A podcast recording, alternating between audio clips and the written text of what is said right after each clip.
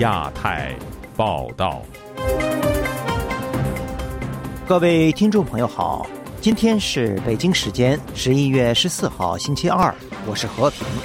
这次节目的主要内容有：习近平访美前，中国官媒大转弯，从仇美转向亲美；民运人士发表国事会议宣言，美众议院议员到场支持。中国企业高管频频失联，甚至跳楼，营商环境再添寒意。中国法院以间谍罪名判处一名日籍男子入狱十二年。以上就是这次节目的主要内容，欢迎您收听亚太报道。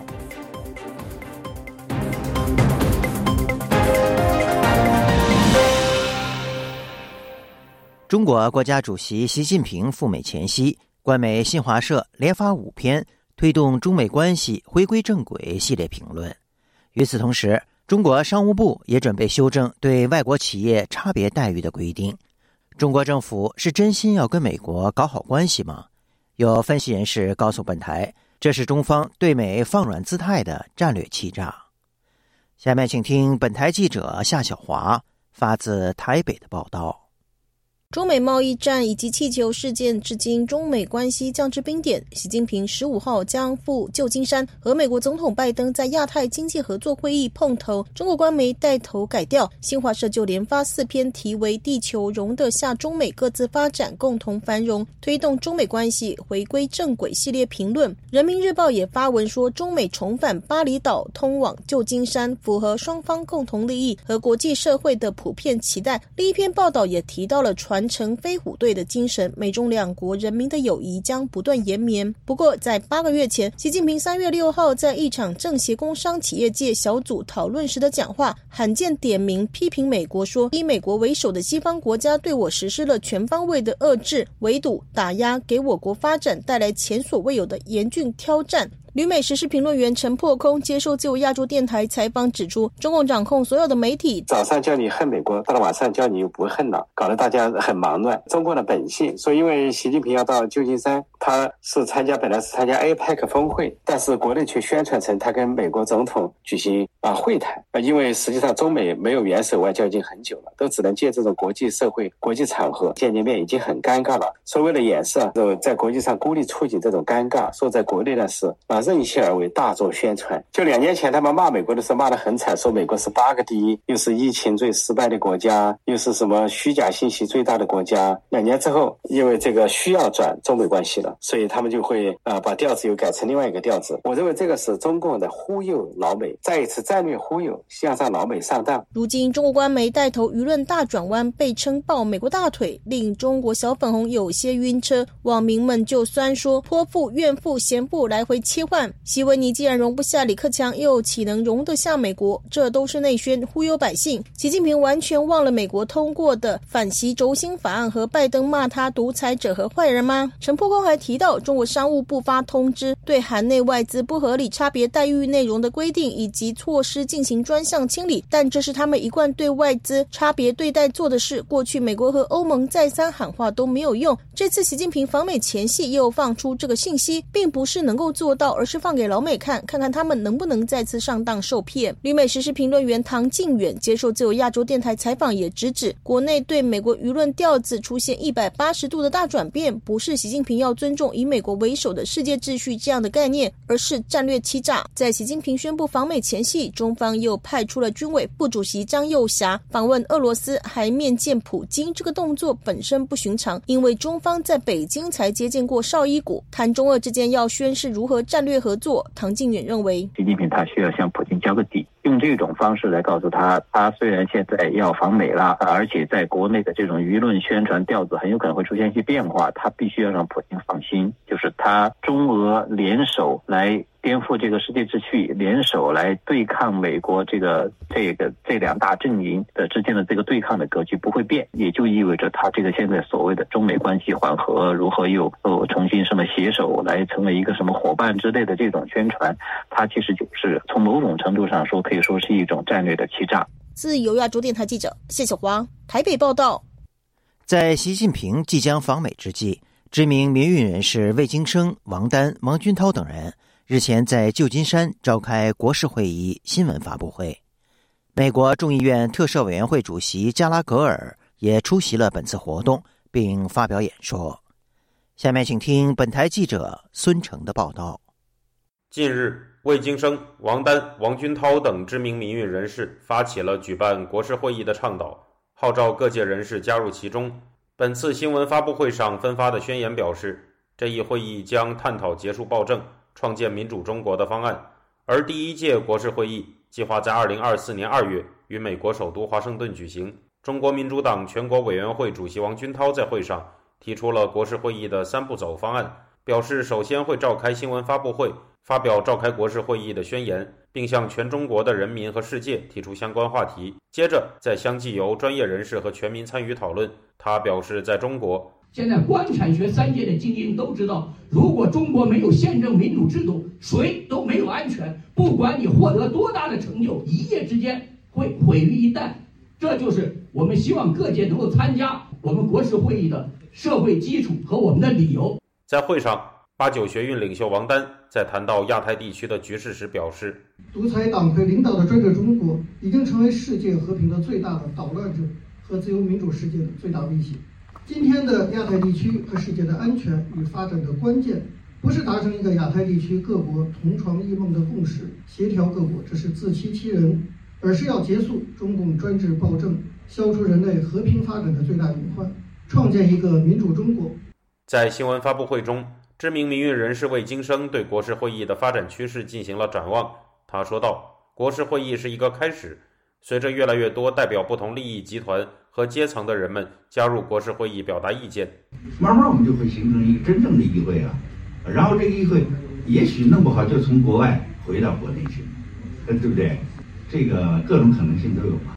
加拉格尔议员在活动中发表了演说，评价了习近平在到访加州湾区出席 APEC 会议期间将于十一月十五日出席的一场与美国企业界的晚宴，说道：“Look at how effectively the CCP。”看看在我们自己的国家，中共是如何有效地执行其俘获精英的战略。从企业高管、银行家、大学校长到政客及其家人，习近平在美国看到的一定只是唯利是图的人。但像今天这样的聚会，表明这个国家有人愿意说出真相，无论付出多大的代价。在回答现场的媒体记者提问时，加拉格尔表示。在竞争者和敌人这两个概念之间，他认为中共政权是敌人，是任何自由存在的地方的敌人。他也认为要在党和人民之间做出区分。中国的人民时常是中共侵犯的主要受害者。他说：“However, I want to make an important distinction. Um, and it's it's 我想做一个重要的区分，我们必须做出这种区分，这样我们才不会走火入魔。也就是说，中国人民不是我们的敌人。” Are not our enemies. 自由亚洲电台记者孙成，旧金山报道。拜习会即将在本周三登场。美国国家安全顾问沙利文日前表示，总统拜登寻求与中国重新建立军事关系，而中国外交部周一则表示，中方不惧怕竞争，但反对以竞争定义美中关系。下面请听本台记者黄春梅发自台北的报道。沙利文在接受哥伦比亚广播公司面对全国节目采访时表示，总统决心重新建立军事关系，因为他认为这符合美国的国家安全利益。他说：“我们需要这一些沟通管道，这样就不会出现错误、误判或沟通不良。”沙利文解释，恢复军事关系可以从高阶领导层到战术作战层面的各种层面进行。沙利文也在美国有线电视新闻网《美国国情》节目中表示，拜登将在与习近平会晤期间寻求在军事关系问题上推进，但他拒绝提供更多的细节。沙利文说，中方切断了这一些沟通联系，拜登总统希望重新建立这样的联系，这是首要议程。台湾的立法院内政委员会质询也聚焦在拜习会。国民党立委李德维质询台湾的陆委会主委邱泰三时提出，沙利文的谈话对台海会不会造成什么样的变化？邱泰三回应表示，具体的内容我们还没有看看出来了。不过，呃，美国长期以来他都一直希望双方可以管控，呃整个台海这样的一个安和平跟稳定嘛，所以他希望双方有一个所谓的沟通机制，那以避免擦枪走火。中国外交部发言人毛宁在回应相关应询时表示。中国不寻求改变美国，美国也不应当寻求塑造或改变中国。希望美方将不寻求新冷战，无意同中国发生冲突等承诺落到实处，共同推动中美关系重回健康稳定发展轨道。本台资深军事评论员齐乐意受访时表示，美国希望对话是为了防止冲突，但不影响竞争。但中国认为，既然要对话，就是不要竞争。中美的军事交流在认知上差距非常的大，美国就比较担心这种差距会不会引来意外的冲突，因此要交流。去年八月，美国众议院议长佩洛西访台，中国对美国采取八项反制措施，其中三个取消，包括取消中美两军战区领导通话，取消中美国防部工作会晤，取消中美海上军事安全磋商机制等三项涉及军事层面的措施。国防安全研究院国防战略与资源研究所所长苏子云对本台表示，去年因为佩洛西访台事件以及中国前国防部长李尚福遭到美国制裁，中国片面宣布断绝国防部等级、战区等级以及战术对话的三种对话，更精准的解读沙利文的谈话，并非美中两军要建立任何合作关系，而是此次拜习会美中双方能恢复联络渠道。自由亚洲电台记者黄春梅台北报道：对抗气候变化将是本届亚太经济合作组织会议关注的重点之一。二十一个环太平洋经济体领导人能否制定有效的共同政策呢？下面请听本台记者乔钦恩的报道。二零二三年亚太经济合作组织会议的主题是创造有韧性且可持续的未来。然而，不仅乌俄战争造成能源市场动荡，美中作为全球两大温室气体排放国之间的合作也陷入停滞。对此，美国能源前部长埃尔金德表示，对抗气候变迁需要有效的国际贸易体系。美国能源部前国际事务办公室助理部长埃尔金德现在已回到华盛顿智库布鲁金斯学会担任研究员。周一，他在布鲁金斯学会举行的一场研讨会上说。中国目前似乎有意愿重新与美国接触，但美中作为全球最大的两个经济体，又在许多议题上意见分歧。These are challenges that run from security issues, South China Sea. 这些挑战包括安全、南海、网络威胁、工业间谍及人权侵犯等。美中两国对彼此的担忧事项的列表又长又极为麻烦，解决起来非常困难。但如果不纳入中国作为解放的一部分，效果将十分有限。根据美国非盈利专业新闻机构气候中心二零一六年的研究报告说，如果能控制全球平均气温上升不超过二摄氏度，中国将是最大的获益者。埃尔金德表示，海平面上升不仅危及中国沿海居民的生计，也会影响到近年中国内地日益严重的水患。这显示中国在对抗气候变迁议题上不能单打独斗。除了美中经贸关系可能左右全球气候治理，新冠疫情及乌俄战争也加剧发展中国家与发达国家之间的差距。日本能源经济研究所研究员山下由加里表示，乌俄战争爆发后，俄罗斯削减对欧洲的天然气供应，迫使欧洲寻找替代国家进口能源。这不仅导致天然气供应短缺及价格抬升，也导致亚洲发展中国家转而使用比较便宜但污染大的煤炭。Such a divide does not stay within the concept of the developed versus developed. 南北差距不仅体现在发达及发展中国家之间，也体现在哪些发达国家具备足够资源及科技，以及发展中国家之间谁有可再生能源的发展潜力。美国乔治梅森大学环境政策教授史考洛金额表示，锂、镍、钴、锰及石墨等关键矿产，有关电力系统及电动车产业的储能技术。但其供应链也备受地缘政治影响，不利特定国家进行能源过渡及转型。Russia extracts and processes about five percent of the world's nickel。全球大约百分之五的镍矿由俄罗斯开采及加工，中国则是加工了全球近百分之七十的锂矿，并主管世界百分之十五以上的锂矿产区。刚果民主共和国是全球最主要的钴矿来源地。而中国公司就是其境内最主要的开发商。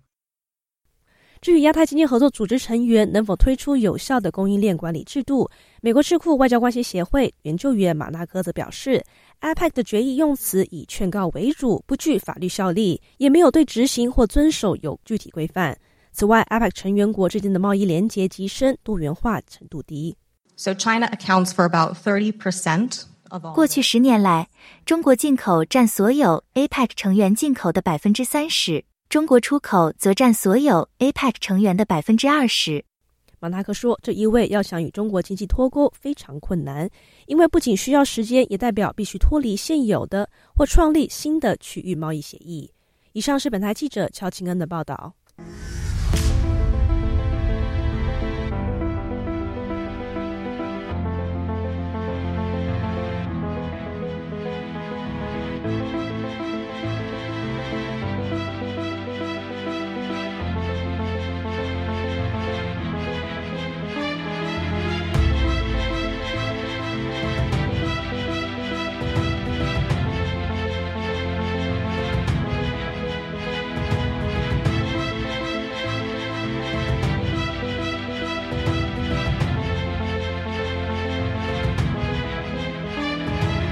英国内政大臣被撤职，触发内阁高层人事调动。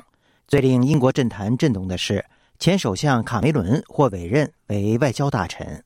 卡梅伦任首相期间，曾开创英中关系黄金时代；卸任后，更屡次被揭和北京有千丝万缕的关系，甚至为北京推销“一带一路”倡议。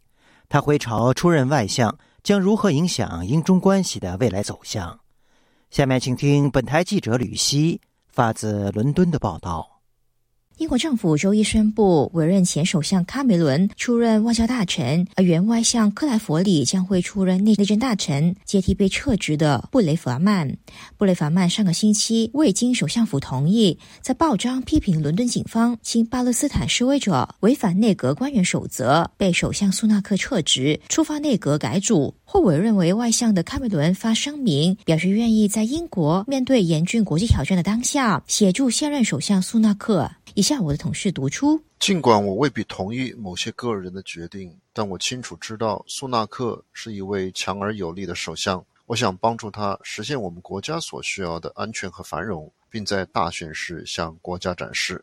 值得留意的是，卡梅伦在一零年到一六年出任英国首相期间，开创了英中关系黄金时代，大力推动和中国的经贸等各方面合作，把两国关系推向了高峰。卡梅伦一六年为脱欧公投结果辞职以后，第二年就获得委任，领导一个价值十亿英镑的英中投资基金，投掷与中国“一带一路”倡议相关的项目。但计划随着英中关系因为香港问题转差而告终。英国国会情报与安全委员会今年七月引述机密证据，表示卡梅伦设立英中投资基金，某程度上是由中国政府策划，以增加对华投资以及中国品牌的可信度。有媒体更揭发，卡梅伦今年九月在中东国家演讲，推销中国“一带一路”项目当中的斯里兰卡克伦坡金融城项目。以对华强硬见称的英国上议员奥尔顿回复本台查询，表示国会针对卡梅伦的警告让人不安，也使人质疑他的诚信和公正性。以下我的同事读出：不幸的是，首相苏纳克和内政大臣克莱弗利无视中共对香港、台湾和维吾尔人的政治。和人权苛政，转而加强对中国的经济依赖，这并不是什么好兆头。我希望卡梅伦认识到英中黄金时代带来的灾难和错误，但我从未听闻他有改变立场。事实却恰恰相反。英国人权组织香港监察政策及倡议总监古特曼接受本台访问的时候说。卡梅伦任内对中国人权问题视而不见，卸任以后更为中国四处奔走，如今却执掌英中关系，情况让人担心。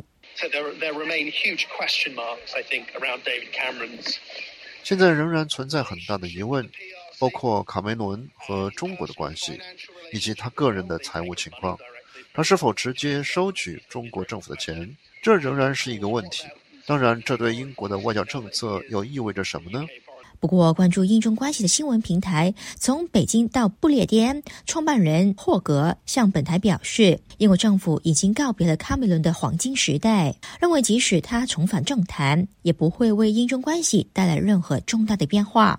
自由亚洲台的记者吕希，英国伦敦报道。随着经济复苏乏力，中国政府一再表态要提振民营企业的信心，但最近多名企业高管接二连三的失联，在华外资企业被突击搜查，甚至有企业高管在纪委的压力下跳楼等一连串的打压行动，使得民营企业的担忧没有消除，反而增加。有学者表示，提振企业的信心需要建立真正的法治。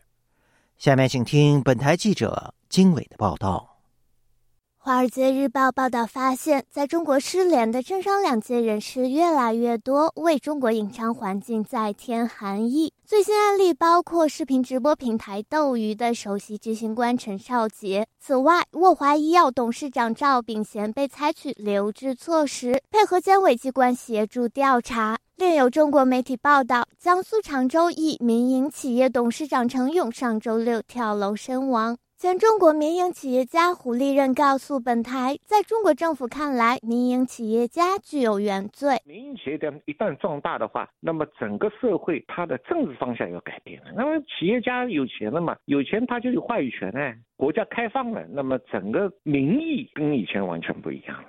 那共产党的政权就岌岌可危。此前影响较广的失联高管是华兴资本董事长包凡。包凡于二月底失联，有消息传包凡携资本转移至海外，但随后其公司披露，包凡正在配合有关部门调查。胡立人观察到，为了规避在中国经商的政治风险，中国企业家外逃早已是常态。担忧的主要是政治的转向。那么现在这个习近平上台以后，你看逐步逐步。政治往独裁回到了原来的这共产党的老路上面去。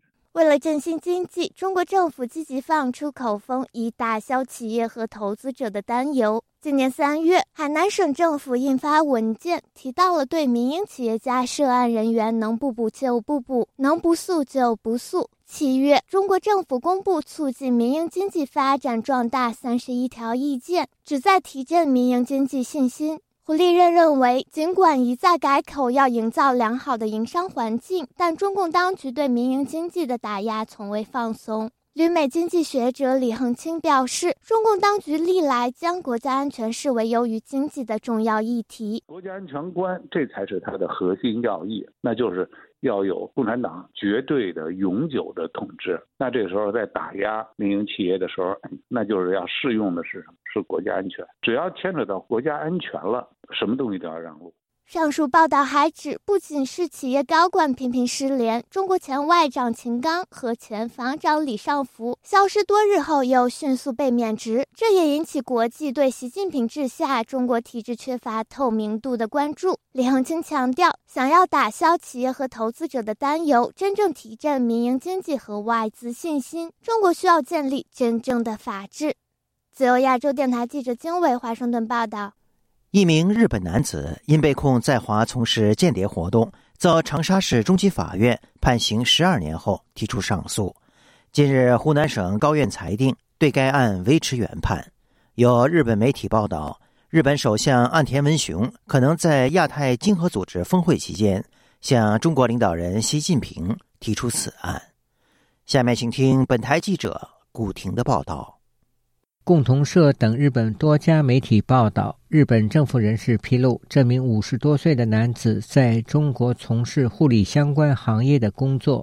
他于二零一九年七月在长沙被中国安全人员以违反反间谍法刑事拘留，其后被检察院批捕。今年二月，长沙市中级法院判处这名男子有期徒刑十二年。裁决书中称。被告从事间谍活动，危害国家安全，判监禁十二年，没收个人财产。被告人不服判决，将案件上诉至湖南省高级法院。十一月三日，高院驳回上诉，维持原判。湖南长沙一位文姓律师本周一接受自由亚洲电台采访时表示，在中日关系有着特殊渊源和当前的大背景下，中日两国民间交往或多或少带有了解对方言行的目的。他说：“都想去了解一下对方是个什么情况嘛，所以他会有一些，包括一些商业的一些调查啊，政府背景的调查。”因为中国、日本肯定也有，而且还不少。关系好的时候，大家就觉得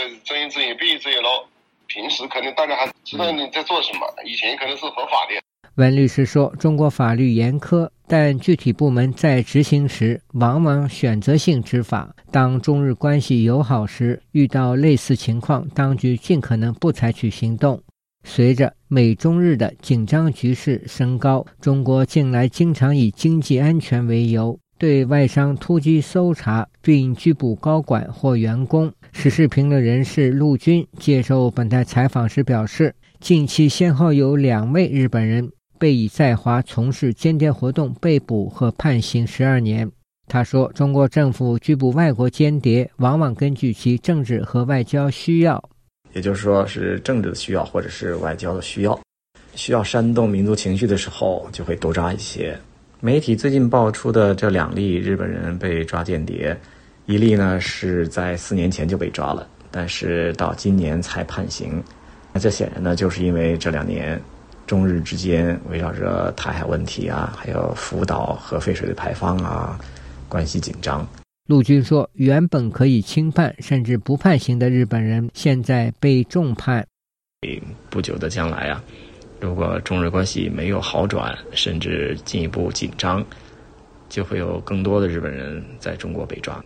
据彭博社报道，日本外务省在九月二十六日的一封电子邮件中说，自二零一五年五月以来，已有十七名日本人在中国因被控触犯中国反间谍法被拘留。湖南文律师认为，一个国家如果秉持开放的理念，这类案件不应发生。他说。建立法呢，它是一种扩大化的一个趋势。这种东西呢，其实我觉得，呃，如果说一个国家如果是秉持一个开放的理念的话，这些事情都不应该发生。一个国家它要闭关锁国，它也想走一个回头路、走封闭的道路的时候，这样的事只会越来越多。最极端的时候，有些人可能就因为有一些海外关系，他就把你当做一些可疑对象。自由亚洲电台记者古婷报道。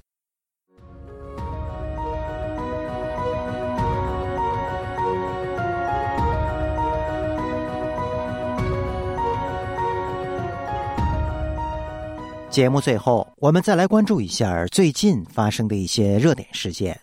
据台湾中时新闻网引述知情人士披露，台湾已在导弹部队部署了自己研发的晴天高超音速巡弋导弹，其射程达两千公里，打击距离包括北京。报道指出，这一导弹是台湾中科院研发，台湾空军去年年底完成测试，今年量产。目前已正式部署在空军防空及导弹指挥部某导弹部队。台湾政府第一阶段准备生产十套发射系统，部署十五到二十枚导弹，分布在台湾的北部和中部地区。据新加坡联合早报的报道，中国工商银行在美全资子公司工银金融服务有限责任公司日前遭网络黑客攻击，导致美国国债市场出现混乱。一些交易无法结算，交易员被要求改变交易路线。有知情人士透露，实施网络攻击的组织据称有俄罗斯背景。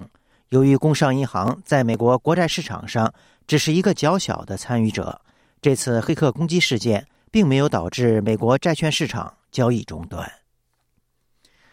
中国外交部官方网站星期一表示，中国国家主席习近平的特使。国务委员陈一勤将于十一月十五号至十八号访问马尔代夫，并将于十一月十八号至二十一号访问斯里兰卡。美国《华尔街日报》指出，印度和中国为争夺在印度洋上的影响力而展开激烈竞争，马尔代夫则成为双方角力的缩影。